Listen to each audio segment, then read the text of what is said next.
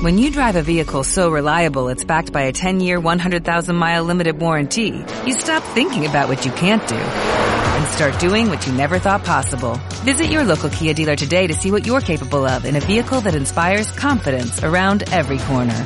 Kia, movement that inspires. Call 800-3334-KIA for details. Always drive safely. Limited inventory available. Warranties include 10-year 100,000-mile powertrain and 5-year 60,000-mile basic. Warranties are limited. See retailer for details.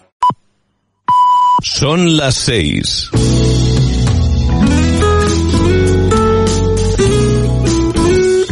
Radio Las Palmas FM. Arranca motor directo.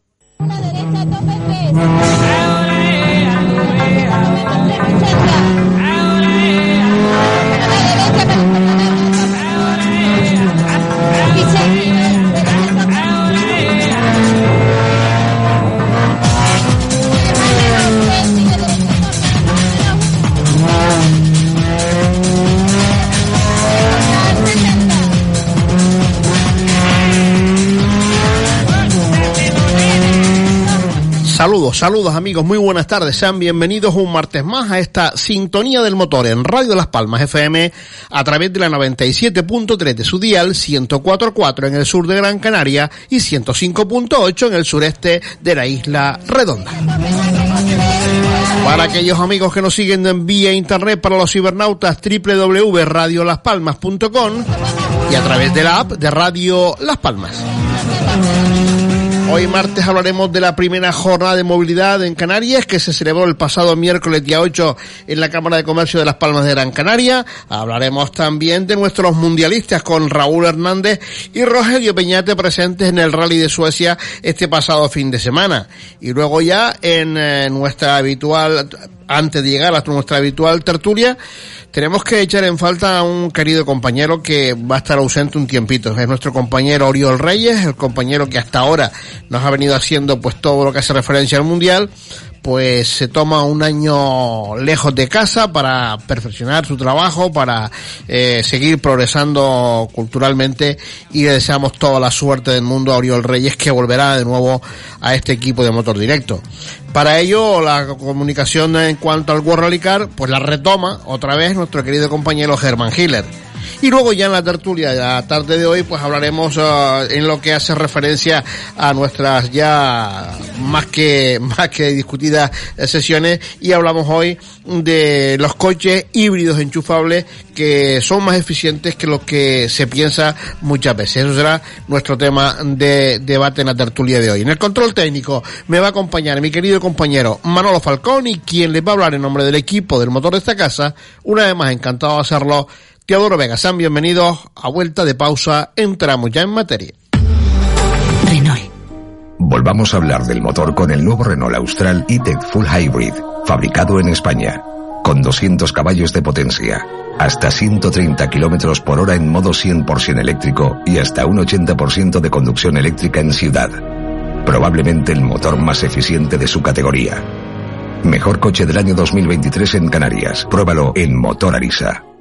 En Lorenzo González Automoción estamos de celebración. Ahora somos Mercedes-Benz en Fuerteventura. Sí, sí, como lo oyes, somos Mercedes en Fuerteventura. Además, seguimos siendo tu referente en vehículos multimarca de ocasión. Visita nuestra nueva exposición de Mercedes-Benz y vehículos multimarca en Puerto del Rosario.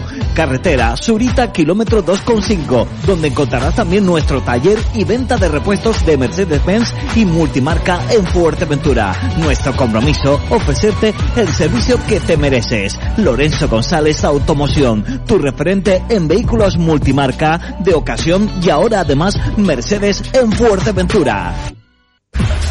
Existen muchas estaciones de servicio, pero ninguna como la estación Cepsa Las Torres. Servicio de mecánica rápida, cambios de aceite, neumáticos, autolavado y tienda 24 horas. Además disponemos de churrería restaurante con menús diarios de lunes a viernes. Estación Cepsa Las Torres en la urbanización Vías Casanova y Cepsa Los Portales en la carretera de. Teléfono 928 22 68 91. Estación Cepsa Las Torres y Cepsa Los Portales. Y feliz viaje. ¡Hala! Si te has comprado un Nissan Juke N Conecta igual que yo. ¿Y sabes lo que más me gusta? Que estoy totalmente conectado con mi Apple CarPlay y Google Auto. Y sobre todo, esos asientos deportivos, esa tapicería exclusiva, llantas bitono, pintura metalizada. Pues a mí lo que más me gusta es mi cámara de visión trasera y sensores. Ah, para que no te roces. Nissan Juke N Conecta. Condiciones especiales para unidades en stock. Entrega inmediata.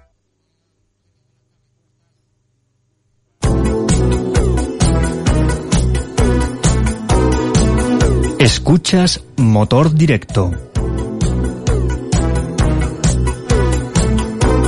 Y como les decía anteriormente en nuestro sumario, el pasado miércoles día 8 se, se celebraba en la isla de Gran Canaria la primera jornada, jornada de movilidad en la Cámara de Comercio de la capital Gran Canaria, con uh, unos ponentes muy importantes que pues nos sacaron de muchas dudas en algunos de los uh, puntos que se trabajaron en esa mañana.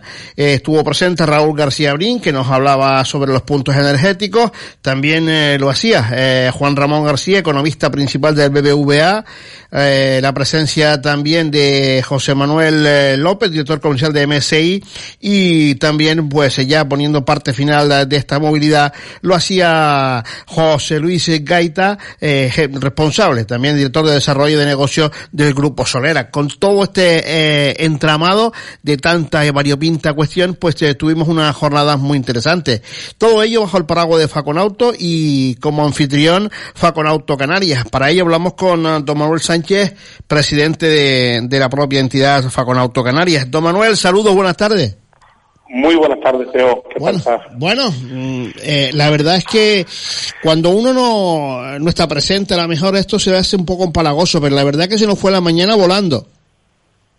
Pues la verdad que es un privilegio, un placer escuchar, escuchar eso de ti, de un hombre con tantísima experiencia y que aporta tanto, eh, porque la verdad que es que cuando montamos la jornada dijimos, vamos a montar una jornada con, muchísima solera, porque venía Solera, una, firma a nivel mundial muy importante, porque venía el economista jefe de, estudios y desarrollo del BVA, porque teníamos a la gente que hace los datos de la Dirección General de Tráfico, como es MSI, por supuesto, a una red premiada por la, por la automoción a nivel nacional y reconocida, como es la red de recarga de Gran Canaria, con Raúl García Brin a la cabeza, un, un hombre que, la verdad que algún día habrá que estudiar lo que, lo que está haciendo por nuestra isla, por Gran Canaria y por la movilidad eléctrica. Le tendremos que estar eternamente agradecidos por ese empuje esa fuerza que nos da y sobre todo porque lo hacíamos en un marco donde inaugurábamos, poníamos en marcha esta, en este nuevo mandato de la Cámara de Comercio la Comisión de Movilidad que tengo el privilegio y el honor de poder presidir eh, creo que, fue una jornada entrañable y una jornada donde, como tú bien apuntas, pues en, la unión de profesionales de, de, del automóvil, de la movilidad de todo tipo, había desde usuarios de vehículo eléctrico, prensa especializada como es tu caso, entidades financieras, entidades de seguro, concesionarios por supuesto, eh, gente directamente muy, muy metida, había incluso eh, dado, eh, nos visitaron gente de usuarios de patinete porque querían saber un poco cómo veíamos esa movilidad también y la verdad que se generaron debates y, cuestiones muy intensas tanto dentro como fuera de la propia jornada. No es que para la duda, don Manuel, que la movilidad personal es algo muy importante y que va subiendo a marcha forzada. Ya lo decía el propio Raúl García Brin, que el Cabildo de Gran Canaria había hecho una apuesta eh, por eh, aplicar ayudas donde no llegaba el plan Moves 3 y que le duró muy poco. Sí, por, por, eso digo que este cabildo de Gran Canaria, este cabildo que ha apostado por las renovables, por ese, por ese proyecto eh, tan importante de Coisla que abandera el presidente del cabildo Antonio Morales y rodeado de, gente profesionales de la talla, tanto profesional como humana, de Raúl García Brin, eh, nos hacían ver cómo habían apostado, cómo habían puesto toda la carne del asador para que, para que esto, Gran Canaria, y de ahí el dato de que Gran Canaria ostente el 50% del parque eléctrico de toda Canarias y Gran Canaria tenga una cuota muy superior a la que Canarias tiene en sí en ese, en ese tema y en movilidad personal también, pues yo creo que, que al final la jornada lo veíamos. Pero no solo eso, sino poníamos un punto cero en cuanto a cómo estaba el parque, en cuanto a antigüedad, que nos lo decía Chema, eh, director de, de. Veíamos cómo estaba el parque en cuanto a potenta, qué iba a ocurrir, qué vehículos iban a quedar fuera de esas zonas de emisiones, de bajas emisiones que ahora, que ahora no, no, no llegan en breve Y veíamos también, ¿por qué no decirlo?, lo que siempre decimos cuando hablamos de tema de movilidad eléctrica, de renovación de parques, cómo están las cuentas y la economía de los canarios para poder afrontar esa, esa situación. Y ese punto cero de equilibrio de esta primera jornada, pues nos servía para hacernos una idea, para montar un escenario de realmente de cómo queremos y cómo podemos avanzar y, quiero destacar que aunque lo hicimos en la Cámara de Comercio de Gran Canaria, con don Luis Padrón, su presidente a la cabeza, también estuvo con nosotros el vicepresidente ejecutivo de la Confederación Canaria de Empresarios dando todo su apoyo y se unieron dos instituciones que, se complementan que, entre sí. Y, y, creo que al final detalles como eso hacen ver el buen momento, el momento que, estamos viviendo, las ganas que hay de cooperar entre todas las instituciones y, patronales para poder seguir adelante. Por eso mi llamamiento en la puesta de largo hacia una, una unidad, hacia un paso firme, eh, porque lo que está claro es que tenemos que ver la movilidad como algo muy necesario y que nos afecta de muchísimas maneras. Hoy se ha aprobado por parte de la Comisión Europea dar otro pasito más hacia ese 2035 con ese nuevo plan de ayuda y la ratificación ya de que efectivamente el 2035 es la fecha en la que muere el, vehículo de combustión. Y no solo eso, sino que en las zonas de bajas emisiones pues se van a limitar la entrada de vehículos diésel o gasolina en cuanto al transporte también y la entrega de mercancías de, última milla. Quiero decir, vivimos un momento muy importante y donde tenemos que estar muy encima de todas estas cuestiones. Como bien hablaba Juan Ramón García, economista principal del BBVA, y con los datos que ofrecía, pues eh, sacamos esa eh, conclusión o esa, esa visión de futuro de que en este ejercicio 2023 no vamos a tener eh, en Canarias el sector pues cifras de venta, pero sí es verdad que en el 2024 sí volveremos a tener ya pues cifras de ventas en torno al 2019. Sí, eh, venimos hablando en, cada una de las entrevistas cuando nos van preguntando mes a mes, cuando hacemos el cierre, eh, ¿cómo, cómo va la situación. Siempre con respecto al mes anterior o al año anterior hay un leve crecimiento. Hay un crecimiento que nos va marcando una tendencia de mejora. Y cuando acababa este año, nos quedamos al, al 23% de ese 2019. Y, y muchos medios me han preguntado, bueno, eh, entonces en el 22, en el 23 ya estamos con el 2019. No, ya el economista jefe de BBVA nos decía que todavía nos harán falta aquellos famosos cinco años que nos dijeron en la pandemia que harían falta. Bueno, pues en 2024 alcanzaremos cifras pre-pandemia para que la gente sea consciente del daño tan importante a la economía, a las familias, a, los hombres y mujeres que viven en Canarias, que nos hizo esa pandemia a un sector que vivió un apagón que vivió un cierre absoluto de su mayor industria, que es la turística, y el daño que nos hizo, que vamos a tardar más de cuatro ejercicios en poder recuperarlo, no para haber crecido, que es lo hubiera sido lo lógico, porque somos una comunidad que ha ido en, siempre creciendo mes tras mes, año tras año, durante los últimos 20 años, sino para volver a recuperar esa cifra de la que partíamos el 31 de diciembre de 2019. Manuel, me quedé también eh, con eh, cuestiones como las que explicaba eh, José Luis Cata, director de desarrollo de negocio del Grupo Solera, donde hablaba del cuento y las cuentas. Eh, con su forma pues tan expresiva de y amena de explicarlo, eh, sacaba los números y dice que nos faltan conductores. Bueno, es que como viste José Luis, y la verdad que yo a José Luis es una persona que conozco hace muchísimos años, con mucha experiencia y que le tengo un cariño especial porque explica muy bien y nos hace razonar y pensar con esos estudios que nos presenta. Falta un millón de conductores, nos decía, de lo que teníamos antes. Porque, como bien explicó José Luis, pues el, carnet de conducir ha pasado de ser una cosa imprescindible a los 18 años a ser una cosa bastante secundaria. Claro, falta un millón de, de posibles, de potenciales compradores en España, que en otra época pues los hubiéramos tenido y ahora mismo no esa, esa situación también nos manda. Y luego, tampoco olvides que es que nos decía que después teníamos un problema ya visto y, reconocido en el modelo de uso del vehículo, que el vehículo estábamos cambiando el uso, esa usabilidad, por esa misma falta de, digamos, no, no como antes, que el coche se convertía, creo que era la segunda compra más importante de nuestra vida, después de, la, vivienda, pero a, diferencia de la vivienda era una compra más recurrente, compramos, siempre en nuestra vida compramos más coches que casas, o lo que solía ser, las estadísticas sí lo decían, eh, bueno, pues mm, ahora estamos en un momento donde lo que nos falta son posibles comprar una casa, no hay que tener carnet de conducir, pero para comprar un, vehículo sí hay que tener, o para utilizarlo más que para comprarlo, carnet de conducir. Para ello eh, se apuntaban soluciones, Manuel.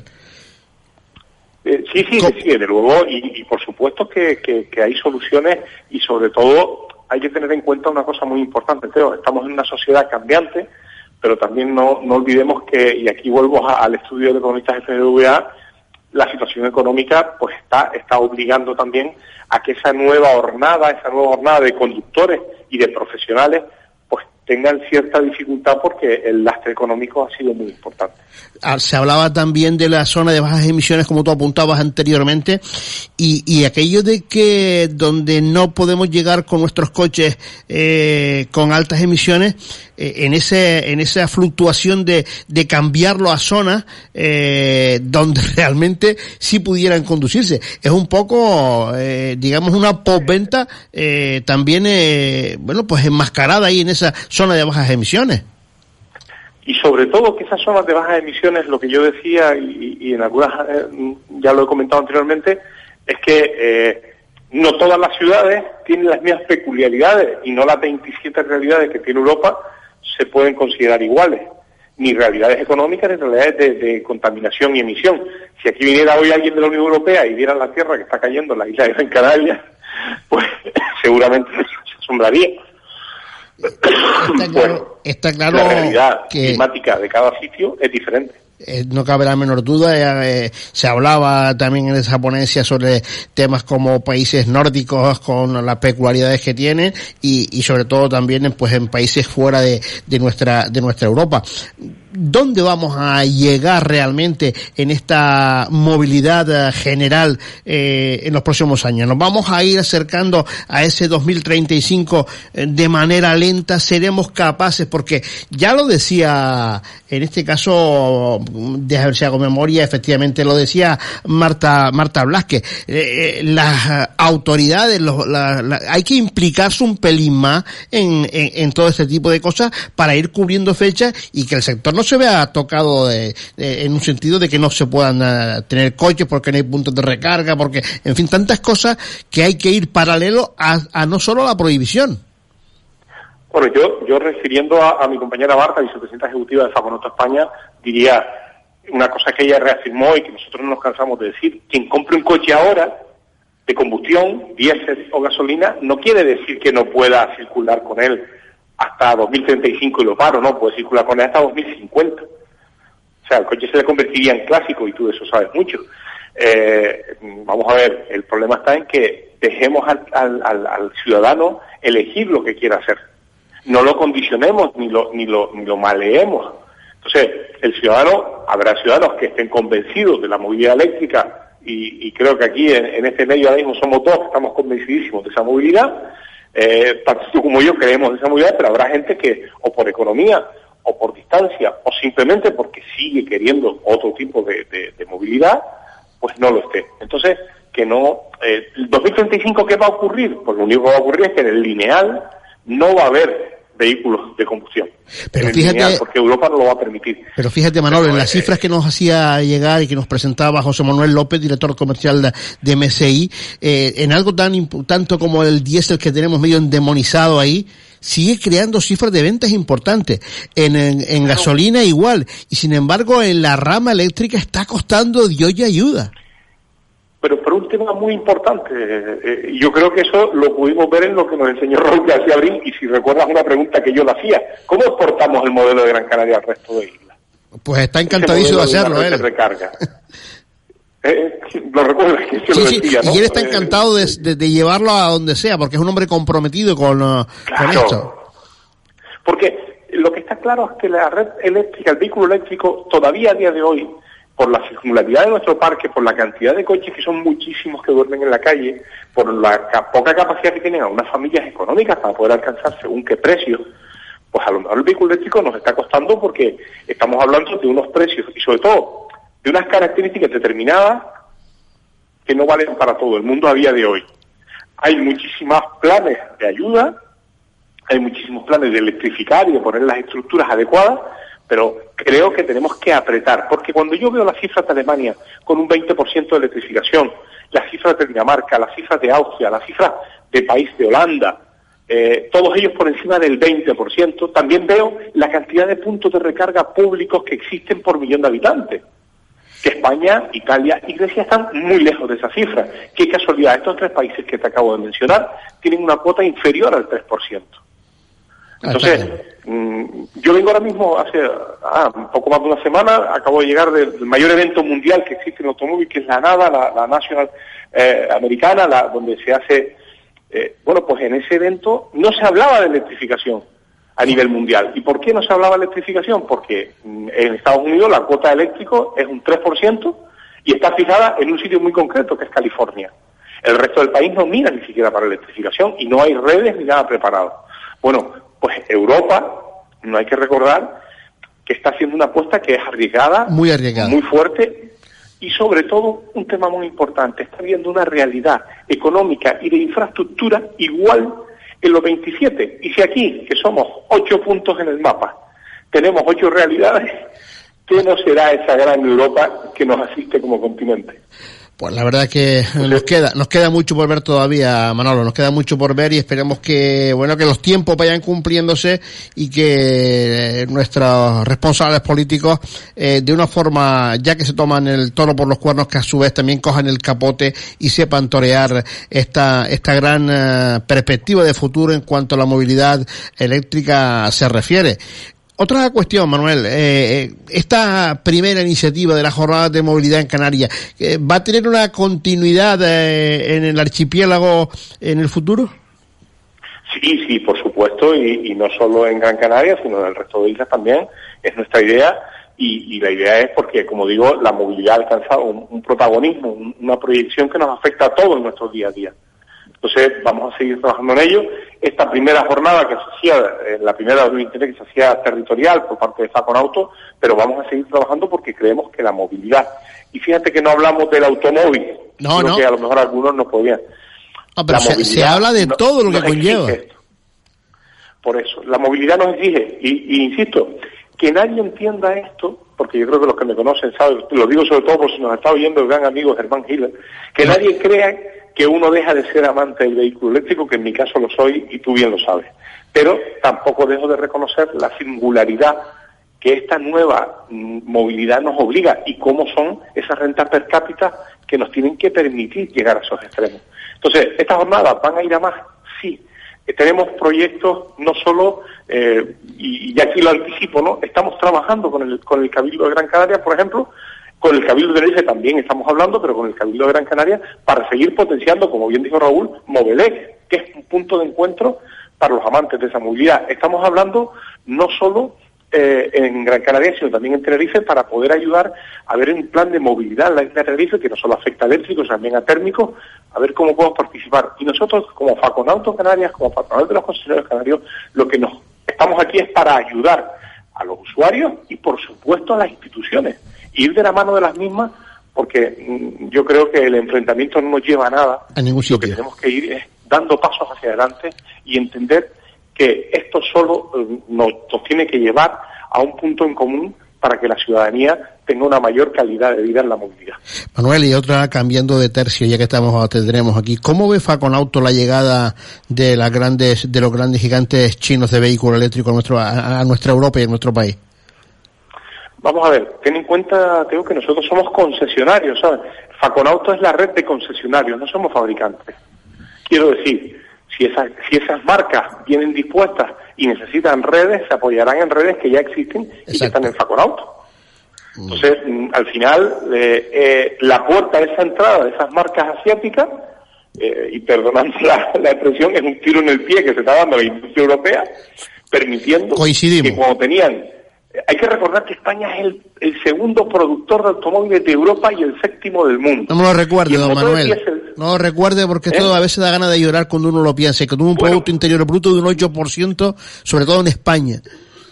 Por eso. Entonces, cuando ahora esos coches vengan ya fabricados de China, con manufactura china, alguien en Palencia, en Valladolid, en Sevilla, en Valencia, en Zaragoza, en Madrid, en Galicia, estoy de puntos donde hay fábricas que producen todo eso que son, como tú bien dices, una parte muy importante del Producto Interior Bruto. Bueno, pues todo eso se producirá en otro sitio y esos miles y cientos de miles de empleos desaparecerán de España porque España era el mayor productor de motores diésel pequeños de toda Europa. En fin. La fábrica de Valladolid, de Sí, Renault, de Renault. la fábrica de Ford de Valencia, le- en- en la fábrica de Villaverde de Madrid, eran los mayores productores, o de Vigo, que les voy a contar de Vigo, con esas, con esas grandes producciones que hacían de, de, de un famoso como es la Berlingo, como es la Richter, como es diferentes mm, mm, vehículos muy vendidos en nuestra tierra también.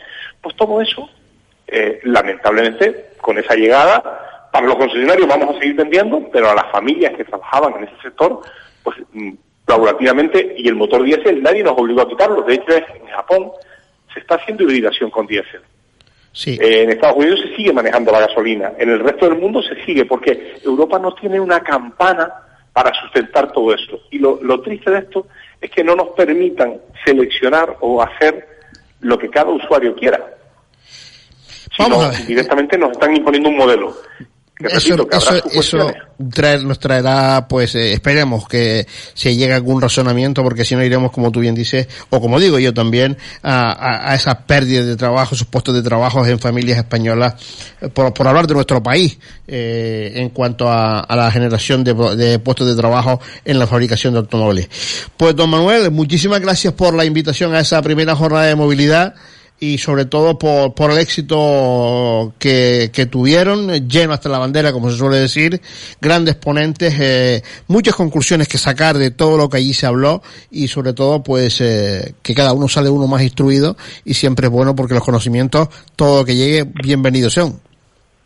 Yo te solamente agradecerte a ti y, al medio, pero sobre todo a ti a nivel personal, porque tú eres de, de los que están en las buenas y en las malas, y eso al final pues, pues conlleva un agradecimiento eterno con tu persona, porque siempre has estado ahí apoyando a los concesionarios, apoyando a la industria, apoyando al deporte del motor, y, bueno, la verdad que para mí es un privilegio cuando te vi allí, la verdad que vi mucha gente, pero a ti en concreto, pues bueno, pues me alegré muchísimo a nivel personal porque aparte eres un gran comunicador y sabes cómo transmitir todo esto. Y para nosotros ha sido un privilegio. Y ya yo lo que sí te hago es una invitación pública para que te prepares que en breve recibirás la fecha de esa segunda jornada que ya ya te puedo decir que está en el horno y esperemos que, que podamos preparar pronto para que para que los medios, eh, los, todo lo- aquel mundo que de, de la movilidad pues pueda disfrutar de la misma. Muchísimas gracias, Eva. En ello estaremos. Don Manuel Sánchez, presidente de Faconauto Canario, anfitriones de esta primera jornada de movilidad en Canarias, que de la mano de Faconauto España nos trajeron la pasada semana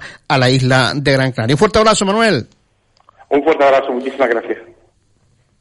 Electromecánica Severo. Realizamos servicios de reparación de cajas de cambios automáticas, manuales y robotizadas. Reparamos todo tipo de cambios automáticos tradicionales y cambios de última generación como DSG Grupo Volkswagen, PDK de Porsche, ZF, Stronic de Audi y demás sistemas existentes en el mercado actual. También reconstruimos cajas de transferencia y diferenciales. Somos especialistas en las marcas BMW y Mini. Nos encontramos en Carretera General Bispique número 92, Arucas. Teléfono 928 60 14 80. Electromecánica Severo. Seriedad y calidad en tu servicio.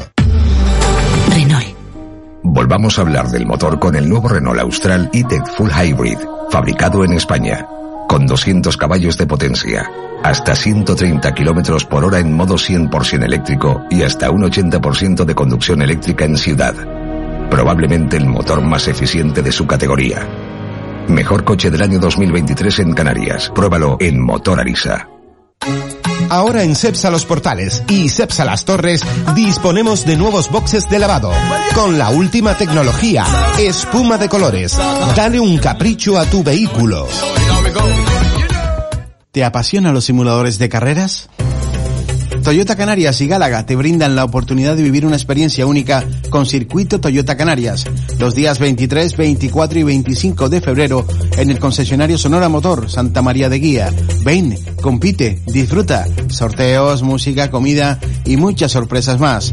En Circuito Toyota Canarias hay premios para todos, no solo para el mejor tiempo. Inscríbete en gálaga.es barra Toyota. Ven y participa. En la primera parada del circuito, los ganadores se llevarán estos premios. Primera posición, 200 euros, botella y taza Toyota. Segunda posición, chaleco Toyota Uniclo y taza Toyota. Tercera posición, gorra, camiseta y llavero personalizado de Toyota. Para participar recuerda, inscríbete en gálaga.es barra Toyota. En Lorenzo González Automoción estamos de celebración. Ahora somos Mercedes-Benz en Fuerteventura. Sí, sí, como lo oyes, somos Mercedes en Fuerteventura. Además, seguimos siendo tu referente en vehículos multimarca de ocasión. Visita nuestra nueva exposición de Mercedes-Benz y vehículos multimarca en Puerto del Rosario. Carretera Surita, kilómetro 2,5, donde encontrarás también nuestro taller y venta de repuestos de Mercedes-Benz y multimarca en Fuerteventura. Nuestro compromiso, ofrecerte el servicio que te mereces. Lorenzo González Automoción, tu referente en vehículos multimarca de ocasión y ahora además Mercedes en Fuerteventura. Escuchas Motor Directo.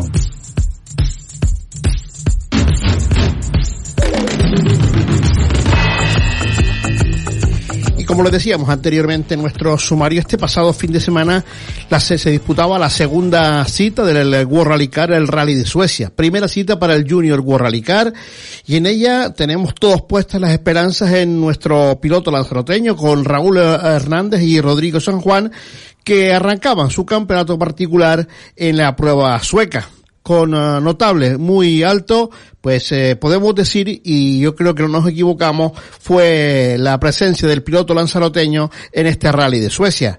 Don Raúl Hernández, saludos, muy buenas tardes. Hola, muy buenas tardes. Bueno, ya por Tierras Canarias me imagino que un poco asimilando toda esta vorágine de que ha sido este comienzo de temporada para ti. Sí, la verdad que, que, hay, que, que hay que asimilar muchas cosas, es todo nuevo para nosotros, campeonato nuevo, eh, coche nuevo, bueno, la verdad que, que no ha venido todo un poco así de, de sopetón, pero bueno, ahora toca trabajar, asimilar todo un poco, que, que todavía tenemos tiempo para pa prepararnos para pa la siguiente carrera. Bueno, eh, me imagino, Raúl, que previo a todo esto, eh, independientemente de que ya tú has, has, corrido en superficies como el de Suecia, que has hecho eh, rallies en, en nieve, eh, quizás por el nombre del rally, por la historia de la prueba, por ser una prueba del máximo nivel en el World Rally Car, eh, ¿se le ponía uno esa, ese gusanillo en la barriga de nerviosismo?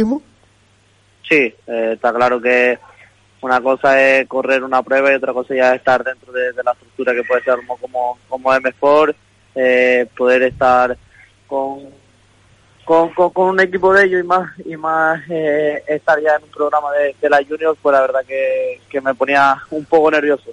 Nunca, en mi, nunca me hubiera puesto nervioso antes de una carrera, pero bueno, siempre hay una primera vez para todo y, y bueno, lo importante fue que, que nos salió más o menos bien, nos, nos pudimos adaptar al coche, que, que, era lo que nosotros realmente queríamos, después de, de no poder hacerse y, y, y, nada, y llegar allí con cero kilómetros, pero bueno, lo importante era terminar. Lo importante de esos nervios es que significa que la concentración estaba al mil por cien. Sí, eh, ya cuando llega ahí, ya, ya todo, eh, desde que empieza los requisitos, sabes que tiene que hacer una, unas buenas notas, sabes que que, hay muchos muchos rivales también que, que, están trabajando al 100% y, y que tú no te puedes quedar atrás. Pero bueno, creo que, que más o menos hicimos un, trabajo bueno, sabía lo que, lo que nos tocaba. Eh, antes del rally ya, ya mi coach Jan me decía lo, más o menos lo, lo que había que hacer, que, que realmente era terminarlo, conocer el coche, eh, adaptarnos al 4x4 ya que, que era nuestra primera carrera con un 4x4 y, y más sin probarlo. Así que bueno, eso fue lo, lo que realmente hicimos. La, la, las jornadas previas, Raúl, eh, donde hubieron un curso de formación o por lo menos unas tertulias para, para explicarnos un poco de qué iba esta categoría en el Mundial de Rallys con todo el equipo, eh, luego a partir de ahí, como tú bien dices, tomar nota eh, y ya luego pues el jueves eh, manos a la obra. En todo ese proceso de tiempo tan comprimido, eh, mucho, muchas cosas que asimilar en muy poco tiempo. Sí, está claro que, llegar allí te empiezan a explicar un poco cómo va, cómo va a ir la copa, eh, cómo funciona eh, las asistencias, eh, todo, porque te, claro, ellos tienen una manera de trabajar y realmente hay que adaptarnos todo a ellos. Y bueno, ir asimilándolo poco a poco, ya después los, los reconocimientos pues tiene el tiempo muy muy justo, eh, prácticamente hay que hacerlo corriendo para que te dé tiempo de, de reconocer todos los tramos, así que bueno, todo la verdad que, que fue todo muy muy apretado, pero entre comillas bien. Eh, realmente lo que nos gusta las carreras, así que bueno, hay que hay que sacrificarnos y, hacerlo. Bueno, y ahora vamos a ir por la parte deportiva. Había que ir, eh, como tú bien dices, asimilando muchas cosas en ese tiempo tan importante que tenían para ellos. Eh, vamos a hablar de los neumáticos, los neumáticos del mundial. Cuéntame algo. Me imagino que otra sensación. Bueno, realmente el neumático en de, de clavo ya hacía tiempo que, que, no, que no lo tocábamos, eh, ya hacía dos o tres años que, no tocábamos esa superficie, eh, realmente no, nos costó bastante, salía, salíamos al 6, al 6 down y, y, nada más hacíamos tres pasadas y claro, de hacer tanta, de pasar tantas, tanto rally 2 como los rally 1 pues se destrozaba mucho, no, no tenía nada que ver con, con el rally, bueno, ya, ya empezar el rally pues un, dos errores míos que lo calé dos veces en la salida pues, pues ya pues ahí así que nos retrasó un poco, después encima se nos rompió el diferencial trasero y bueno, una, una acumulación de, coche, una, de cosas que, hay que ir asimilando y bueno, entendiendo el, el coche, eh, ya que cuando llegué allí no ni, arrancarlo, así que bueno, ahora hay tiempo para para la prueba de Croacia, prepararlo bien, intentar hacer algunos test, entender el setup del coche que, que, que, no, que no sabemos nada, porque realmente llegar allí y montarte no, no, si no tiene kilómetros no sabe qué setup le va bien al coche, así que bueno, ahora prepararlo bien. lo que está claro es que ese proceso hay que hacerlo y que poco a poco van a ir llegando pues las mejoras en todo lo que hace referencia a los previos para, para cada una de las pruebas. Eh, viene ahora una prueba como es Croacia, asfalto, eh, ahí te vas a sentir un pelín mejor, eh, Raúl bueno, realmente esperamos que sí, sabemos que, a nosotros realmente lo que nos gusta es la tierra, aunque el año pasado no, no la tocamos mucho, pero, pero bueno, eh, después de, poder terminar eh, ganando la, la copa y, teniendo un, buen ritmo en el asfalto, creemos que, que Croacia nos sentiríamos más a gusto, eh, intentar, intentar hacer los test antes para conocer mejor el coche, como ya comenté antes, y que bueno, esperamos que, que Croacia nos dé mejor y que, realmente este año no, no estamos para pa lucharlo. Sabemos que los tres primeros tienen un paso superior a todos nosotros. Eh, Pelier campeón de Europa, eh, por ejemplo, Muster pues piloto oficial de, de M-Sport en, en la World Ricardo y, y William que el tercer año. Sabemos que esos tres pilotos van a estar un paso por arriba de nosotros, pero bueno, es importante ir acercándonos a ellos. Lo que está claro, y, tú lo tienes bastante claro, y todo el equipo que te acompaña, Raúl, es que esto tiene que ser paso a paso. Si hoy, si queremos comernos todo el primer día, al final lo vamos a quedar a media camino. Sí, está claro que, para poder llegar a donde están ellos hay que, hay que ir subiendo los escalones poco a poco. Eh, no, no podemos decir eh, queremos llegar y estar con ellos. Eso, eso va a ser imposible Así que en eso estamos, trabajar día a día, ir mejorando, sabemos dónde realmente tenemos que mejorar, dónde realmente queremos que está el tiempo, así que bueno, eh, pulir las cosas que faltan y, mejorar lo que lo que nos falta, tanto en nota como en conducción, como en muchas cosas que todavía nos que bueno, en ello estamos. Bueno, y, antes hablabas del coche, acostumbrado al eh, coche habitual eh, tuyo y, ahora subiste en este 4x4. ¿Cuáles fueron las sensaciones o dónde ves tú que se le puede sacar mejor partido a, esta montura con respecto a lo que habías tenido hasta ahora? Bueno, realmente en potencia no, en velocidad sí que no, no me sorprendió mucho, eh, más o menos corre como como un cuatro, como un rally 4, pero bueno, al ser 4x4, la frenada, el paso por curva, sí que el balance del coche hay que entenderlo mucho. Eh, no es lo mismo no es lo mismo conducir un delantero que un 4x4 y, hay que trabajar más con la inercia. Eh, pero bueno, eh, la verdad que el coche me, me encantó. Es un coche que si, que si lo entiende bien será fácil de llevar pero, para que hay que hacer kilómetros y trabajar en él. Luego hablamos, también hablabas antes de los tramos cronometrados, este cuando pasó los, los World Rally Car, los, los World Rally 2, cuando ustedes llegan, eh, ¿tanto se nota el tramo bajo, bajo la capa blanca de la nieve? Eh, sí, las primeras pasadas sí que realmente, bueno, eh, ahí más o menos puedes escapar, pero las segundas pasadas ya sí que se destrozan mucho. Eh, ya son, son muchos coches, son muchas son muchos rally uno que pasan por delante y sí que van haciendo muchas roderas, eh, la tierra eh, sí que no salió mucho, pero en algunas partes va saliendo tierra y crea que no eh, afecta mucho al taco, pero bueno, era era un poco era un poco ir con cabeza y no volvernos locos, sabíamos que, que no teníamos nada que, que ganar, así que hacer todos los kilómetros donde se podía correr por correr y donde no puede pues, levantar porque no, no había necesidad de cometer ningún error y, y quedarnos fuera. Luego en lo personal me imagino que satisfecho porque sí que has visto tu, tu progresión de empezar el primer tramo a 7,1 eh, segundos por kilómetro con respecto a, a, a los que iban por delante, eh, el editar ya pues en, menos, en muchos sitios en menos de, de un segundo, yo creo que dice muy a las claras de que esa progresión está ahí. Sí, eh, realmente era lo que lo que estábamos intentando conseguir y lo, hemos conseguido. Sabíamos que, que los primeros tramos no, no iba a costar y, ahí están los tiempos. Nos costó mucho, pero a medida de que íbamos haciendo kilómetros, nos íbamos adaptando al coche, íbamos bajando nuestros tiempos, cada vez estábamos más cerca de ellos y, cada vez estábamos más seguros de, de, nuestra conducción en el coche. Eh, realmente lo está claro que, que, a base de kilómetros pues podemos estar podemos estar con ellos, pero el objetivo de este año no, no es estar no intenta, no, no es ganar el campeonato ni mucho menos, es hacer kilómetros, conocer todos los rallies como por ejemplo como William que ya el tercer año conoce bien el coche, conoce bien los rallies y ya de cara dentro de un año o dos años sí que intentar ir, ir, a por eso. Bueno, y tuviste la oportunidad, claro, como rivales de eh, y con la bandera española, hablar con Roberto Black, que, que llegaron, ¿nos comentaron algo? Bueno, eh, sí, eh, realmente compartimos casi todo el fin de semana juntos.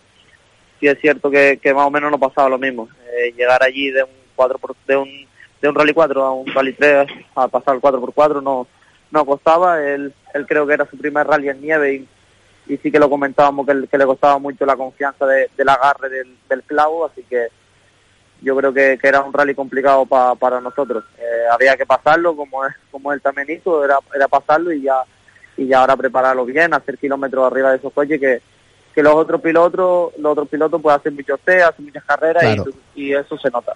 Eh, ¿qué, ¿qué, cuenta el equipo? ¿Qué, qué, qué te comentaba Jan Solán y qué decían por parte de, de, de, tu equipo que te acompañó a esta prueba? ¿Cómo, cómo te veían?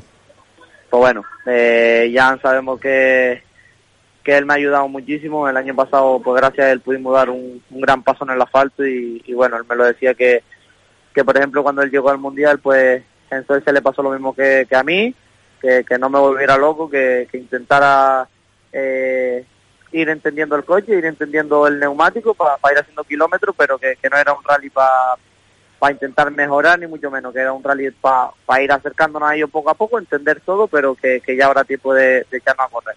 Satisfecho de volver a casa con haber quedado el 28 de la general. Yo creo que eso dice muy mucho de todo el camino que queda por delante.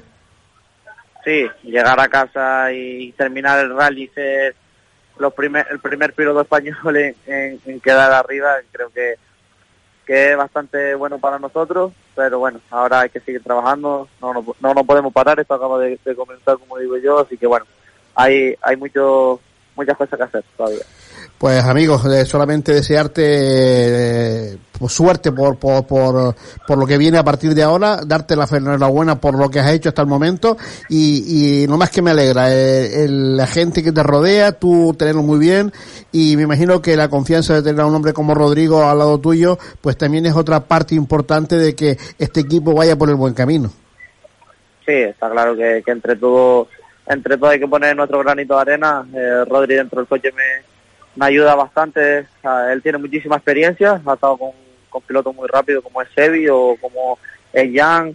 Eh, ha, tenido la suerte de, estar con ellos y bueno, eh, la, la, experiencia que, que, dentro del coche pues, pues me va diciendo, pues siempre alguno que otro, siempre los nervios en medio de tramo, cualquier error que cometa, pues siempre uno se intenta poner un poco más nervioso, pero gracias a él pues todo se va llevando bien. ¿Y cómo va eso de recoger las notas en la nieve, amigo? Bueno, la verdad que, son tramos bastante bastante rápidos. Eh, llegar allí y decir eh, llegar de, de, una zona de un kilómetro y medio a fondo y seguir a fondo es un poco complicado. En, la, en las notas sí que nos costaba bastante cre creérnosla porque porque es que es, impresionante los tramos que hay allí, así que bueno, realmente me vine bastante contento. Amigos, enhorabuena por, como te decía anteriormente, por esta primera experiencia en el Mundial de Rally, por esta nueva categoría en el Junior World Rally Car. Ojalá y sigan llegando resultados. Es un muy buen resultado para un comienzo. Siempre es más importante volver con puntos en el saco que no con un cero. Y eso lo ha conseguido Raúl Hernández y Rodrigo San Juan, quedando 28 de la general en este Rally de Suecia. Un fuerte abrazo. Seguiremos hablando a lo largo de la temporada, mi querido amigo.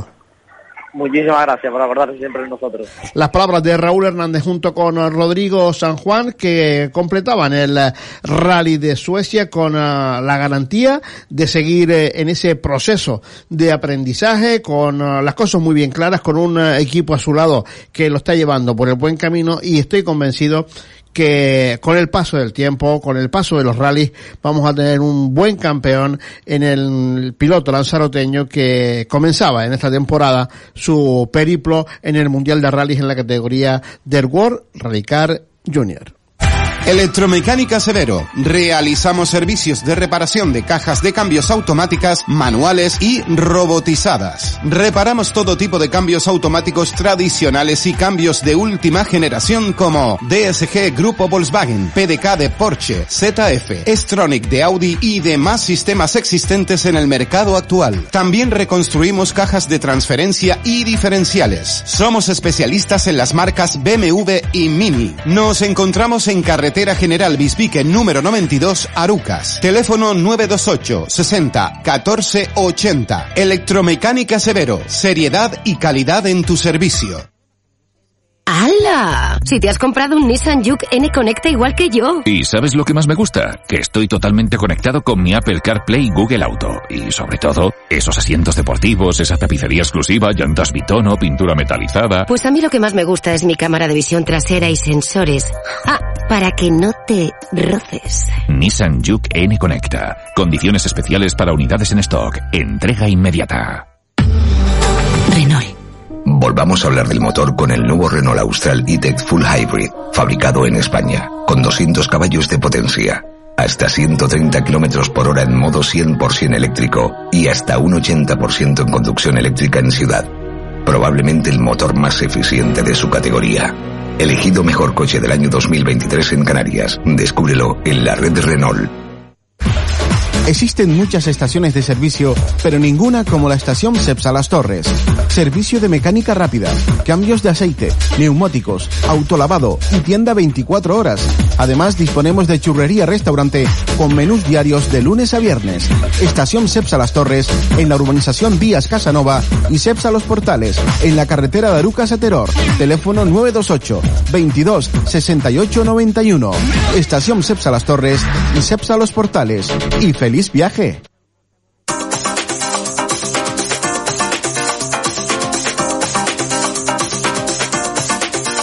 Escuchas Motor Directo.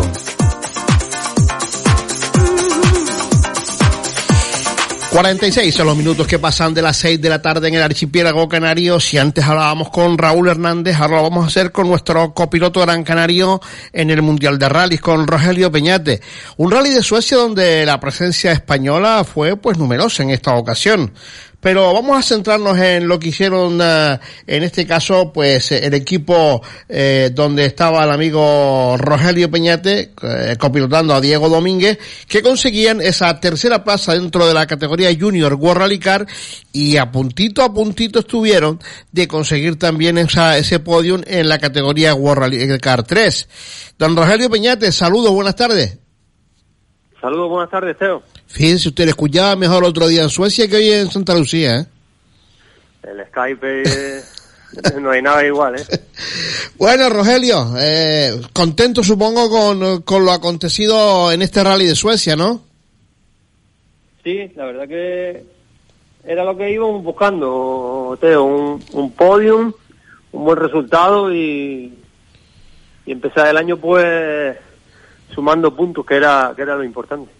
Y sobre todo, también era muy importante, según nos comentabas el viernes, eh, perdón, la semana pasada, el viernes no, porque estábamos compitiendo desde el martes pasado, sobre todo ver la adaptación de Diego Domínguez a una superficie como era la nieve, que por lo que hemos visto parece que ha corrido toda la vida ahí.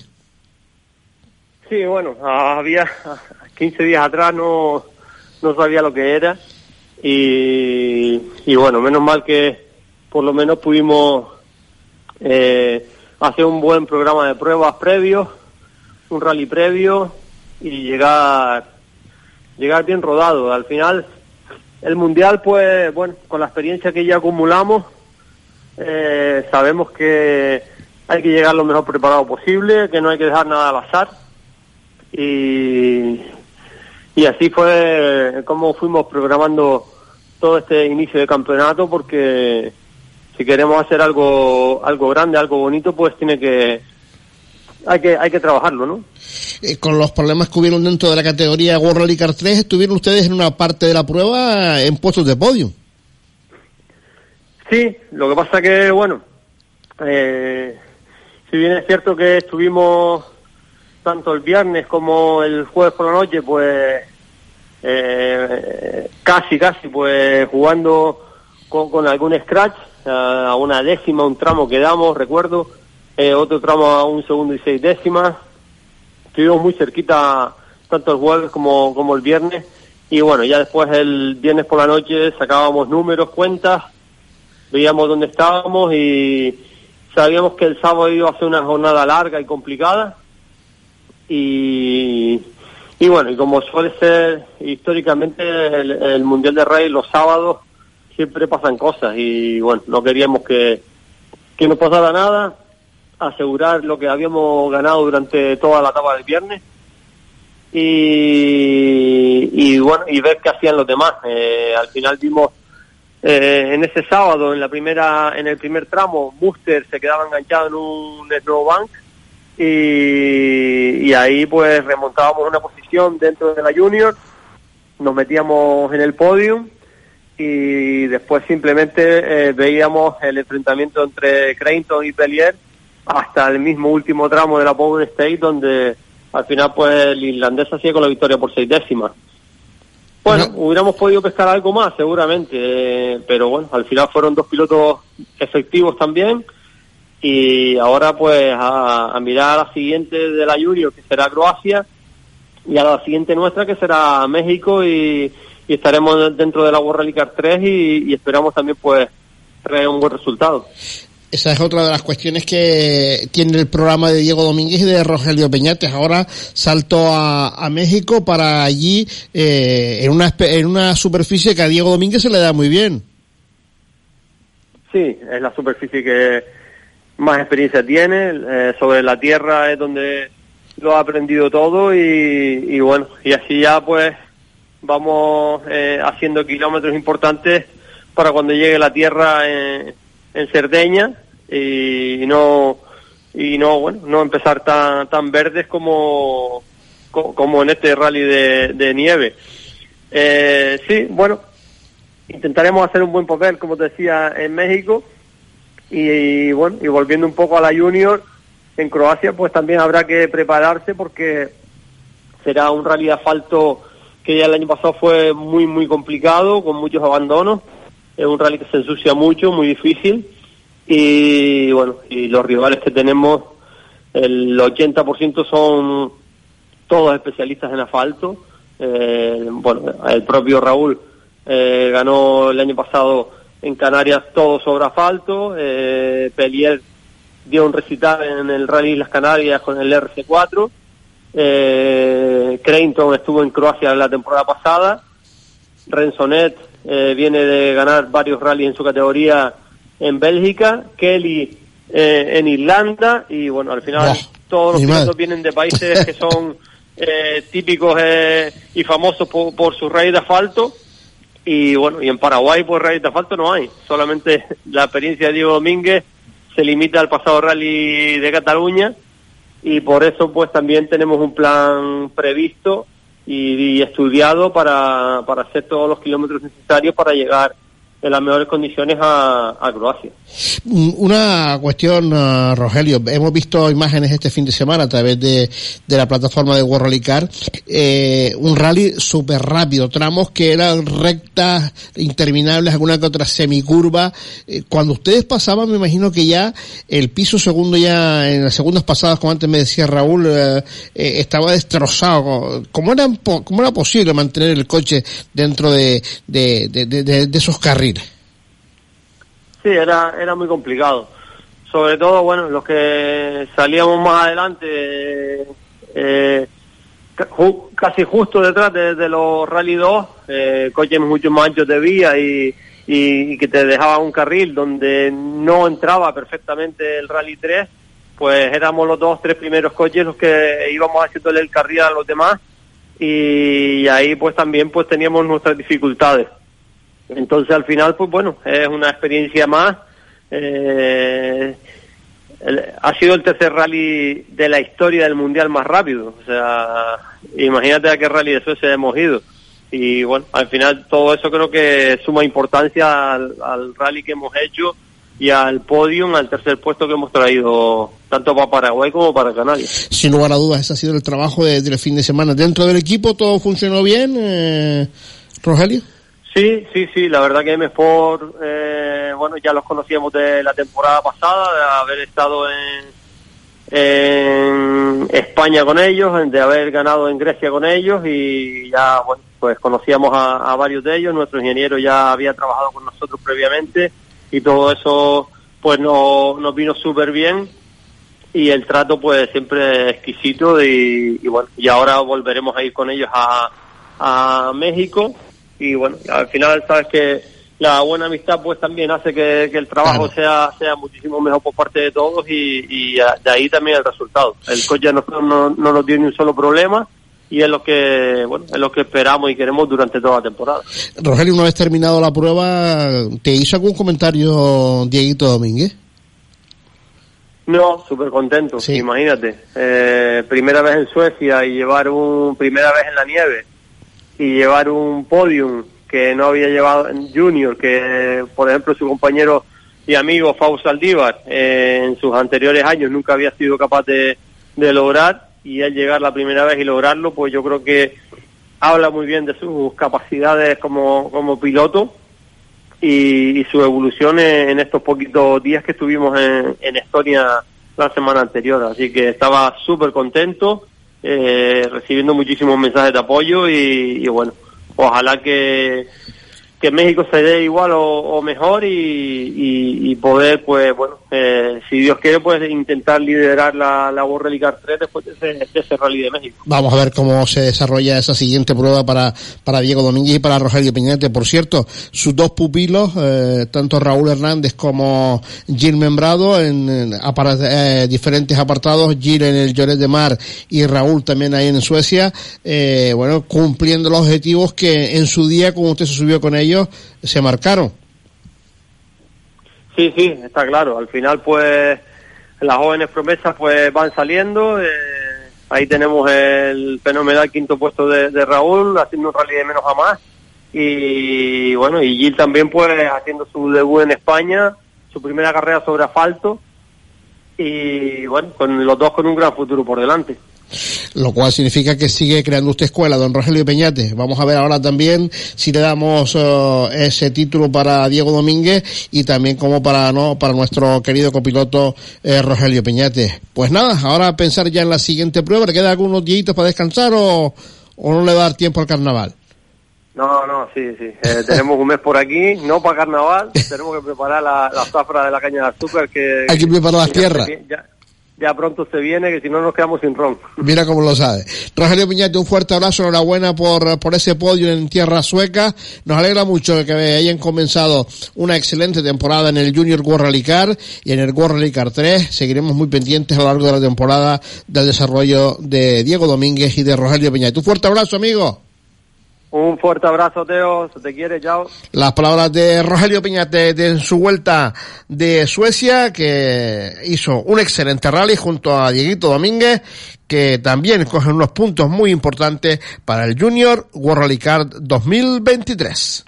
Electromecánica Severo. Realizamos servicios de reparación de cajas de cambios automáticas, manuales y robotizadas. Reparamos todo tipo de cambios automáticos tradicionales y cambios de última generación como DSG Grupo Volkswagen, PDK de Porsche, ZF, Stronic de Audi y demás sistemas existentes en el mercado actual. También reconstruimos cajas de transferencia y diferenciales. Somos especialistas en las marcas BMW y Mini. Nos encontramos en carretera General Bisbique número 92, Arucas. Teléfono 928 60 14 80. Electromecánica Severo. Seriedad y calidad en tu servicio. ¿Te apasionan los simuladores de carreras?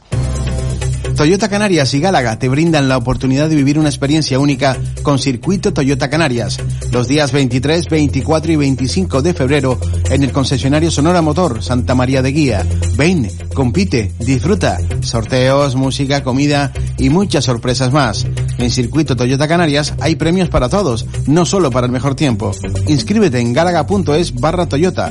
Ven y participa. En la primera parada del circuito, los ganadores se llevarán estos premios. Primera posición, 200 euros, botella y tasa Toyota. Segunda posición, chaleco Toyota Uniclo y tasa Toyota. Tercera posición, gorra, camiseta y llavero personalizado de Toyota. Para participar recuerda, inscríbete en galaga.es barra Toyota. En Lorenzo González Automoción estamos de celebración.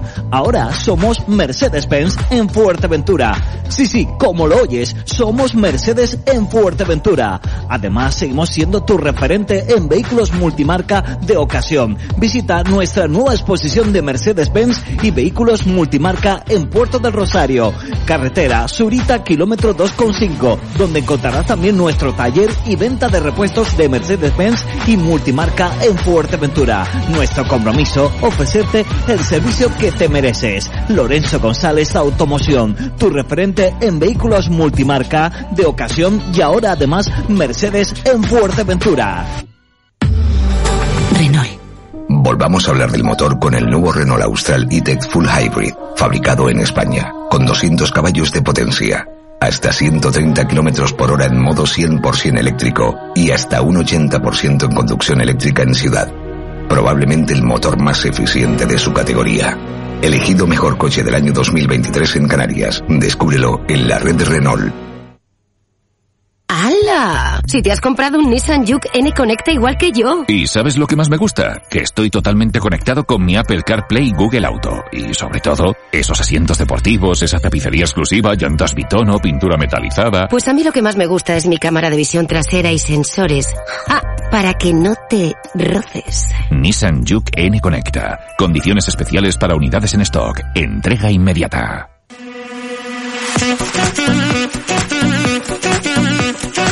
Escuchas Motor Directo.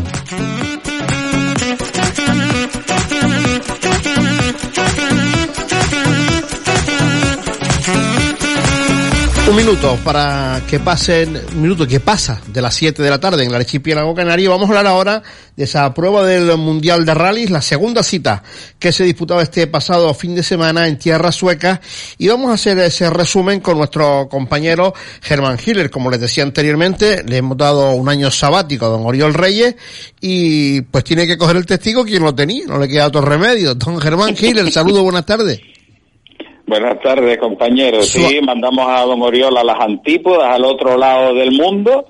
Y, y como no hay, yo no sé si hay línea telefónica que atraviese el globo terráqueo, pues bueno, vamos a Ah, tener igual- que retomar, igual- pero Igual volveremos ya dentro de un poquito. Yo creo que para México ya a través de Skype nuestro compañero Oriol Reyes nos tendrá al día. Pero de momento le toca a usted cubrir esa baja y no queda otro remedio. completamente, sin ningún problema. Y además, este fin de semana eh, te puedo asegurar que seguir el Campeonato del Mundo de Rally ha sido un auténtico placer porque, hombre, hemos asistido a la ya... mm, yo pensaba que iba a tardar un poco más, pero ha venido la, la primera victoria de Octana con el Ford Puma, o sea que muy contentos por ese lado. Eh, de todas formas, ya vimos en Monte Carlo que arrancó de aquella manera, pero eh, había muchas esperanzas que Suecia fuera el eh, terreno indicado para, para un Otanak que estaba pidiendo una victoria grita.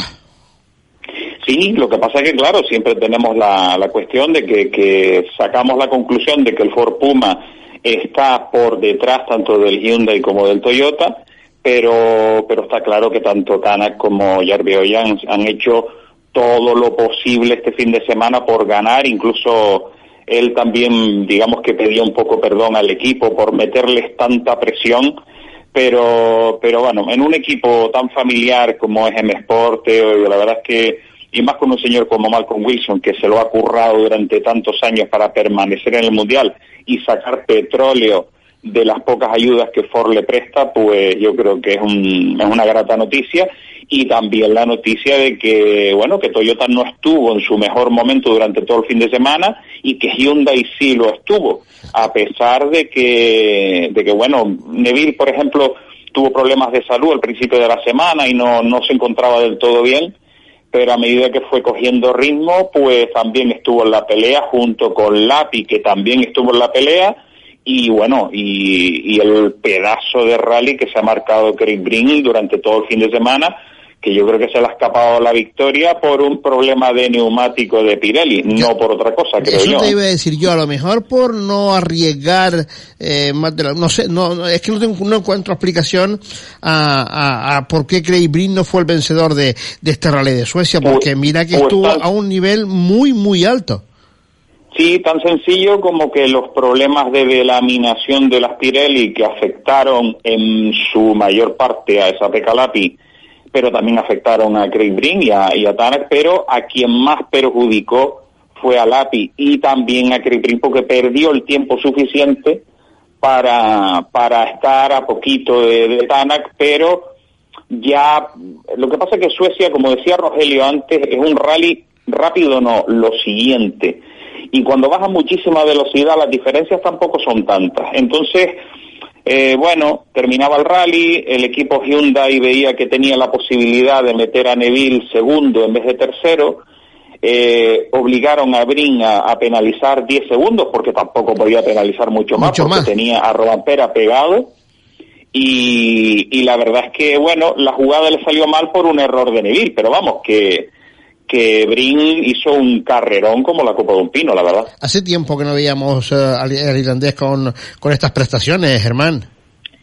Sí, a ver, eh, para mí ha sido sorprendente. Él, la verdad, que se quejaba porque el año pasado tuvo un tuvo un año que empezó bien en el Monte Carlo, pero después se fue ennegreciendo con muy mala suerte, con salidas de pista, etcétera, etcétera, y tuvo un año negro.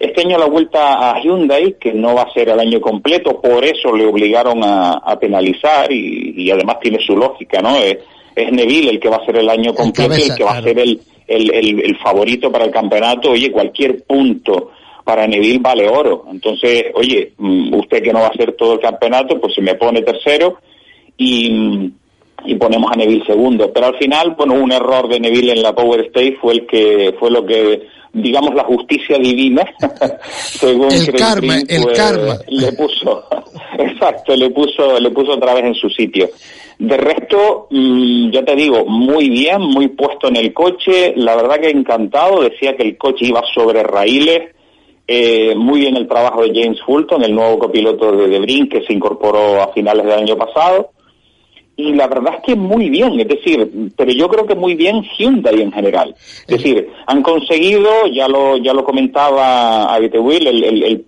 el responsable de Hyundai, estaba muy contento porque habían conseguido que el coche estuviese en tiempos de cabeza. Incluso el propio Latvala, responsable de Toyota, reconocía que bueno que ellos habían sido el año pasado, habían estado un pasito por delante, pero Hyundai ya ha recuperado esa esa diferencia, aunque recordemos siempre lo que decía Carlos Sainz. Monte Carlo, Suecia, México y, y poco más, un safari, por ejemplo, no son rallies normales. Habría que irse a un Portugal, a un Córcega, a un Croacia, por ejemplo, que es asfalto.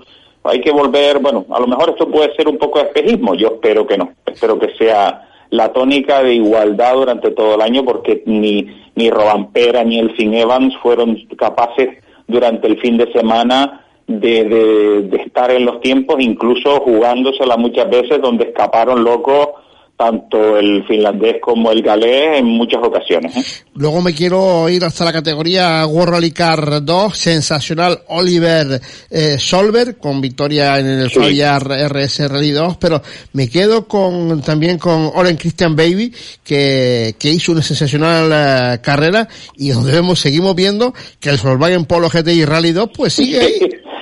Exactamente, un coche que en teoría no, podemos catalogarlo de descatalogado, por decirlo Exacto, de alguna manera, sí. yo creo que Volkswagen no debe estar invirtiendo absolutamente nada en el desarrollo de ese coche porque está a otras, pero con un piloto que, bueno, Baby es un especialista no solo sobre nieve, sino también sobre tierra, pero un especialista en este rally que ya el año pasado se le escapó con el señor Mikkelsen, pues digamos que ha estado dando la talla a distancia, eso sí, de con algún error también de, de Oliver Solberg que yo creo que por fin se hace justicia con el joven piloto sueco que que coño que por fin no tiene errores, no tiene problemas y consigue un rally limpio y, una victoria más que merecida con su con su equipo y su y su madre y su padre que bueno que, que, es un es toda una maravilla ver a la familia tan implicada en, en las carreras de, de su hijo no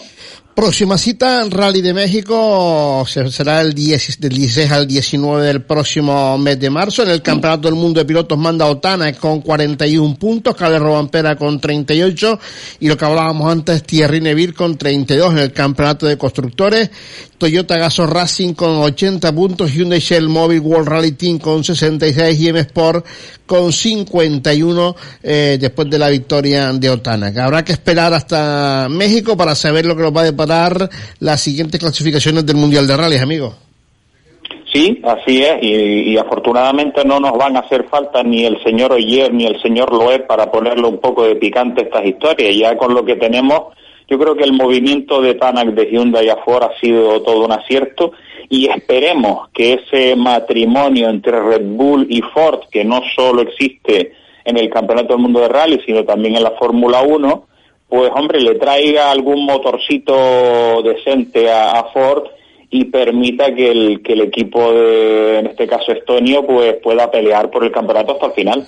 Vamos a ver qué es, lo que, qué es lo que ocurre de aquí a la siguiente cita del Mundial de Rally. Don Germán Giler, ¿hacemos un alto en el camino o cerramos ya este apartado del uh, World Rally Car con esa victoria, como decía anteriormente, de Otanak? La segunda posición para Craig Breen y Jane Fulton a 18-7. La tercera plaza de podium que correspondía, correspondía a Thierry Neville y Martin Whitgate a 20 segundos a tan solo 1,7, 1,3 se quedó de, de Craig Breen, Caleb Robampera, que terminó cuarto, Elfie Evan quinto, sexto Pierre-Louis Lubet, séptimo S.P. Calapi, octavo Oliver Sorbel, noveno Olen Christian Baby y décimo Sami Payari y Jenny Malconen. Buena representación española en este Rally de Suecia con Rogelio Piñetas acompañando a Diego Domínguez en la posición 25, Raúl Hernández y Rodrigo San Juan que terminaban en la 28, Ale Villanueva y José Murado que eran terminaban en el 29, Roberto Blachi y Mauro Barreiro que eran el 30, el 37 para Miguel Díaz y Rodolfo del Barrio y la 45 para José Luis García,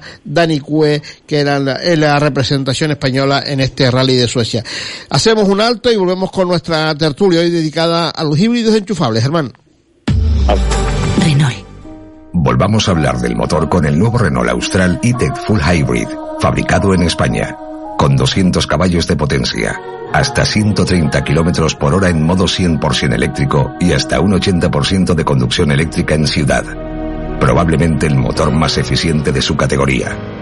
Mejor coche del año 2023 en Canarias. Pruébalo en Motor Arisa. En Lorenzo González Automoción estamos de celebración. Ahora somos Mercedes-Benz en Fuerteventura. Sí, sí, como lo oyes, somos Mercedes en Fuerteventura. Además, seguimos siendo tu referente en vehículos multimarca de ocasión. Visita nuestra nueva exposición de Mercedes-Benz y vehículos multimarca en Puerto del Rosario. Carretera Surita, kilómetro 2,5, donde encontrarás también nuestro taller y venta de repuestos de Mercedes-Benz y multimarca en Fuerteventura. Nuestro compromiso, ofrecerte el servicio que te mereces. Lorenzo González Automoción, tu referente en vehículos multimarca de ocasión y ahora además Mercedes en Fuerteventura. Existen muchas estaciones de servicio, pero ninguna como la estación Cepsa Las Torres. Servicio de mecánica rápida, cambios de aceite, neumáticos, autolavado y tienda 24 horas. Además, disponemos de churrería restaurante con menús diarios de lunes a viernes. Estación Cepsa Las Torres en la urbanización Vías Casanova y Cepsa Los Portales en la carretera de Arucas a Teror. Teléfono 928 22 68 91. Estación Cepsa Las Torres y Cepsa Los Portales. Y feliz viaje. ¡Hala! Si te has comprado un Nissan Juke N Conecta igual que yo. ¿Y sabes lo que más me gusta? Que estoy totalmente conectado con mi Apple CarPlay y Google Auto. Y sobre todo, esos asientos deportivos, esa tapicería exclusiva, llantas bitono, pintura metalizada. Pues a mí lo que más me gusta es mi cámara de visión trasera y sensores. Ah, para que no te roces. Nissan Juke N Conecta. Condiciones especiales para unidades en stock. Entrega inmediata. Electromecánica Severo. Realizamos servicios de reparación de cajas de cambios automáticas, manuales y robotizadas. Reparamos todo tipo de cambios automáticos tradicionales y cambios de última generación como DSG Grupo Volkswagen, PDK de Porsche, ZF, Stronic de Audi y demás sistemas existentes en el mercado actual. También reconstruimos cajas de transferencia y diferenciales. Somos especialistas en las marcas BMW y Mini. Nos encontramos en carretera General Bispique número 92, Arucas. Teléfono 928 60 14 80. Electromecánica Severo. Seriedad y calidad en tu servicio. Escuchas Motor Directo.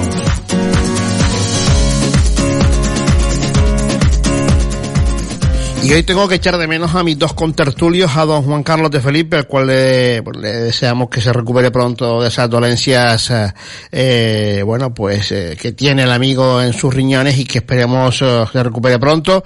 Y don Hugo Velasco, que tenía pues un compromiso con su periódico, el diario El Comercio de Asturias, y que no va a estar con nosotros. Pero sí, con el tiempo que nos queda, quiero hablar con mi compañero Germán Hiller de, bueno, de, de una noticia que salía hace muy pocos días. aquí hemos criticado aquí hemos criticado y tenemos que ser conscientes de lo que hemos dicho, de que los híbridos enchufables son con más contaminantes eh, y, y, y, es todo lo contrario, o estudios que se han hecho dicen que son más eficientes de lo que se piensa. Don Germán Hiller, renovado saludos de nuevo, amigo. Seguimos, seguimos hablando de híbridos enchufables porque venimos de la competición del Mundial de Rally, que son híbridos enchufables, y nos vamos al, al día a día con los híbridos enchufables. A ver, este este tema yo creo que lo hemos tratado un montón de veces, Teo. Es que por eso por eso me ha gustado por eso me ha gustado sacar el tema porque o estamos claro. confundidos y no queremos confundir. No, no, a ver, el híbrido enchufable es lo que es, es decir, es la combinación de un motor de combustión con una batería enchufable. Entonces, según el, el usuario del vehículo híbrido enchufable, puede ser tremendamente sostenible o puede ser absolutamente insostenible. Hemos hablado en un montón de ocasiones que hay personas que no cargan nunca, jamás el híbrido enchufable, con lo cual batería más grande, más peso, más consumo para el, para el motor de combustión absolutamente eh, insostenible. Entonces, primero, a mí, y lo hemos hablado un montón de ocasiones, por ejemplo, el sistema Renault ETEC me gusta mucho porque es el propio coche el que prioriza el uso de la parte eléctrica sobre la parte de combustión. Es decir, no es el conductor el que decide, que también puede elegir el modo Sport, pero el coche siempre prioriza la parte, la parte eléctrica. Que después no lo cargamos, pues evidentemente el sistema hará todo lo posible por ser lo más eficiente posible, pero sin batería. Y ese es el inconveniente. ¿Qué es lo que pasa con este estudio?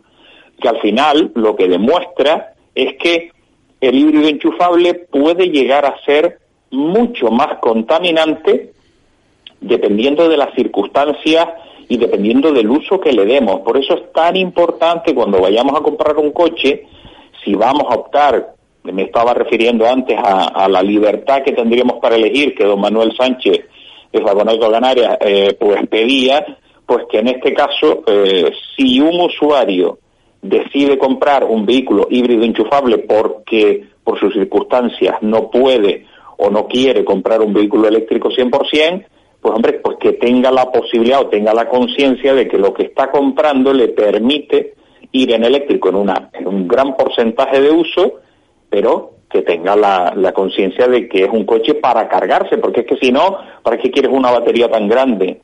Si no, no vas a ahorrar dinero. Es decir, hoy en día la electricidad es más barata que la combustión. Entonces, ¿para qué te compras un híbrido enchufable si no lo vas a usar en eléctrico, que es donde vas a encontrar el ahorro principalmente? Lo que está claro, y eso no, no creo que lo vaya a discutir nadie, Germán, es que un, mm. un PEP, un, un plug-in hybrid, eh, híbrido enchufable con la batería descargada, va a consumir más y por lo tanto emitir más de lo homologado. El problema aquí es que se compara el valor medio con una batería agotada. Yo creo que ahí las medias no salen. A ver, pero es, es una cosa que no solo nosotros lo hemos comentado en el programa, hay muchos compañeros del mundo de la prensa del motor que dicen que las cifras de emisiones de los híbridos enchufables que salen oficialmente en, en, todos los medios están medidos los 100 primeros kilómetros.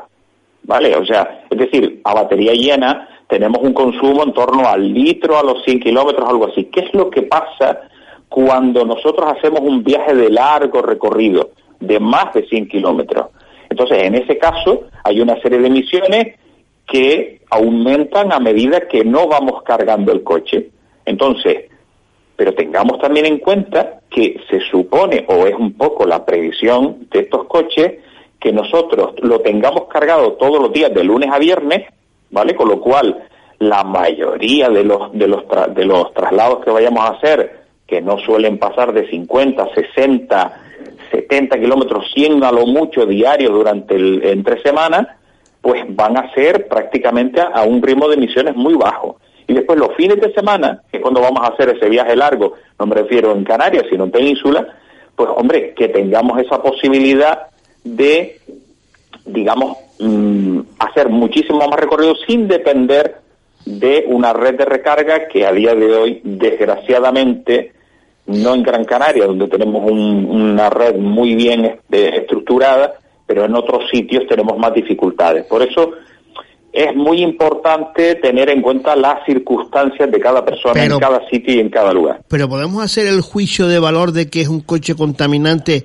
eh, mm, el híbrido enchufable o tenemos que decir no, si usted hace un uso debido y todas las noches te carga su coche, eh, lo que tú decías ahora, una media, yo creo que una media de 45, 50 kilómetros hacemos la mayoría de los que trabajamos, otros, otros los que trabajan a lo mejor fuera de, de, la, de la ciudad y que trabajan en el, en el sur, pues podrían, yo qué sé, venir en, eh, en, en autopista, en, en, modo combustión y una vez entrado a la ciudad poner el modo eléctrico que no va a recorrer 45 kilómetros dentro de la ciudad si eso, si eso lo hacemos todos los días, estaremos hablando de cifras de, de menos de dos litros cada 100 kilómetros.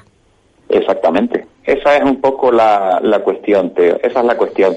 Pero, mm, insisto, eh, el, híbrido enchufable tiene sus características y tiene sus especificidades eh, concretas. Entonces, cuando cualquier oyente de motor directo de Radio Las Palmas vaya a comprarse un coche, tiene que analizar muy bien, muy bien, muy bien, muy bien, cuál es el uso que le va a dar, ¿vale? Y en, recorridos muy cortos, si no vamos a hacer viajes largos, como puede ser Canarias, que estamos hablando de, de radios de, o sea, digamos, perímetros completos de isla que no sobrepasan los 200 kilómetros, pues a lo mejor resulta, y tenemos un garaje propio, pues oye, pues a lo mejor resulta que nos vamos al eléctrico puro, que vamos a hacer más kilómetros todavía, como nos puede pasar en península, pero tenemos garaje propio, oye, pues vamos a por el híbrido enchufable en el caso de que un eléctrico no nos dé la máxima de las garantías y de la tranquilidad. El híbrido enchufable, y yo creo que, porque hay híbridos enchufables e híbridos enchufables, es decir, cuando hablamos de un híbrido enchufable, también estamos hablando de un eléctrico de, autonomía extensible, con lo cual, al estilo, repetimos, Audi del Dakar, ¿vale? O el e-Power de Nissan, ¿vale? Que después a lo mejor nosotros no, no vamos a estar muy de acuerdo con la capacidad de la batería del Nissan, que nos gustaría que fuese una batería más grande, sí, correcto. Que nos gustaría que fuese enchufable, también, ¿vale? Pero siempre eléctrico y después un motor de combustión como va a ser Mazda ahora con el con el CX30 le va a poner un, un motor rotativo como cargador del coche.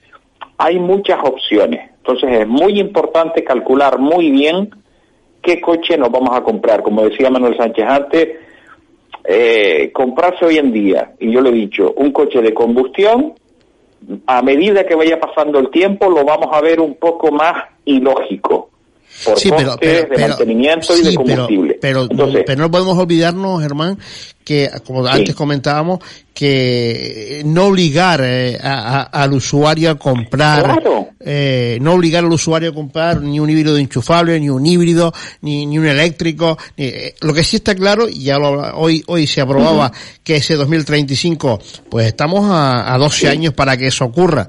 Pero es que usted un coche que se compre en el 2035 tendrá hasta el 2050 para usarlo. Que sí, que sí, que sí. O sea, Es que, no- el mundo no se acaba para los coches de combustión en el 2035. Exacto. Pero, y, y permíteme que también barra para casa, es decir, yo considero que hoy en día hay muchas opciones y el híbrido enchufable es para mí, para las personas que no confían en el, en el eléctrico 100%, para personas que tienen la posibilidad de cargar en casa, como una opción no razonable, deseable, por lo que habíamos hablado antes. Es decir, tú tienes un garaje en casa donde puedas cargar el coche y puedas estar de lunes a viernes sin contaminar absolutamente nada, que es una de las opciones, pero sin gastar tanto dinero en combustible, que es otra. Y repito, mantenimientos de motor de combustión, etcétera, etcétera. Hombre, claro, eso- Cuantos más kilómetros hagamos, hay que sopesar bien todas las opciones. Y yo creo que la combustión pura, a medida que vaya pasando el tiempo, va a tener menos interés, por decirlo de alguna manera. Porque los precios de los híbridos enchufables y de los coches de combustión, yo creo que tampoco están tan, tan alejados. Insistimos también que tienen ayudas para la compra, o sea que, Claro. que, que en ese sentido también puede pesar. Pero por eso digo que hoy en día, y, y yo sigo pensando que un coche hoy en día que no tenga un sistema de recuperación de energía para frenadas y descensos, me parece un atraso tecnológico, sinceramente. Totalmente, y en eso estamos de acuerdo, porque además, por poquito que regenere, siempre será bienvenido y ayudará a, a- reducir esa, esas emisiones, eh, mm, todas, todas. Hablaba y antes y no solo y perdona y no no solo eso Teo estoy estamos viendo y además lo estamos comentando estos días en la asociación de usuarios de vehículos eléctricos muchísimos supermercados pero muchísimos. Sea ya yo creo que prácticamente casi todos en los parques en los que estás comprando tienes la posibilidad de cargar. O sea llegas enchufas y cargas. Ese tiempo que estás comprando es dinero que te están regalando directamente la verdad es que vamos a ver cómo, cómo se, se va traduciendo todo esto, porque antes hablábamos también de la industria, de la industria eh, eh, del, del motor y, y sin embargo, pues mira, eh, ya ves lo que pasa, Germán, que me voy a lo que me voy a lo que decía antes eh, ustedes dos tanto Manuel como tú Teo. Eh, si nosotros eh, estamos pensando en baterías y en coches eléctricos baratos se nos va el pensamiento directamente a China y yo soy a favor evidentemente del vehículo eléctrico como no podía ser de otra manera pero muy en contra de regalarle una industria o poner en manos de, los chinos una industria eh, europea de kilómetro cero. Eh, además, vamos a tener en España, vamos a, bueno, tenemos en España fábricas de vehículos eléctricos, Opel Corsa, Peugeot 2008, toda la eh, el tema comercial de, de, de Stellantis, Ford va a tener modelos aquí, Volkswagen va a tener eh, fábrica de baterías. Yo, por favor, me resistiría mucho a perder esa industria en favor de los chinos. Pues eh, ya vienen los barcos cargaditos. Hombre, que van a llegar, eso está clarísimo, eso está claro. Llegar, llegarán. Lo que pasa es que vamos a intentar, um, un llamamiento a la Unión Europea de que por favor no, no nos dejemos eh, avasallar. Yo sé que llegamos tarde, llegamos tarde para todas estas historias, ya lo hemos dicho en este programa mil veces, pero tenemos que hacer un esfuerzo porque no podemos permitir que otra industria más se externalice en el otro lado del mundo porque eso sí que no es sostenible. Le voy a poner un ejemplo. ¿Usted se acuerda cuando todo el mundo decía, me voy al chino a comprar los folios para los niños, me voy a comprar la grapa y los rotuladores? ¿Usted ha visto cómo está el mercado en ese sector? Nada, nada. Por todos lados. Ropa, electrodomésticos, todo, todo. Y por todos lados. Y en el coche, en la industria automovilística llegará aunque nos pese. ¿eh? Bueno, yo haremos un esfuerzo desde motor directo para que eso no sea así. Para que nos escuche, para que nos escuche. Por favor, yo, yo, producto europeo, nacional si puede ser, tenemos el Opel Corsa, tendremos el, el Cupra Raval, tendremos el Volkswagen ID2, eh, tenemos productos nacionales, por Dios, vamos a comprar de lo nuestro. Vamos a comprar de lo nuestro. Don Germán Hiller, como siempre, un placer tenerlo con nosotros. El próximo martes, martes de carnaval, no tendremos nuestra habitual tertulia. Desear una pronta recuperación al compañero Juan Carlos de Felipe mm. y también, como no, a nuestro compañero Hugo Velasco del diario El Comercio de Asturias, pues que también lo tendremos para la próxima ocasión. Que tengan todos una, una buena tarde y noche en lo que se hace referencia a ver si esta tierra se nos va de la isla de Gran Canaria y del resto del archipiélago y podemos respirar un poquito mejor, que ahí sí que no tenemos control de emisiones. Don Germán Hiller, un fuerte abrazo. Un abrazo. Un abrazo, compañero. Un abrazo para toda la audiencia. Y nosotros que nos vamos en el control técnico me acompañó mi querido compañero Manolo Falcón y quien les habló en nombre del equipo del motor de esta casa, una vez más encantado de hacerlo. Teodoro Vega, sean felices. Hasta el próximo viernes, amigos.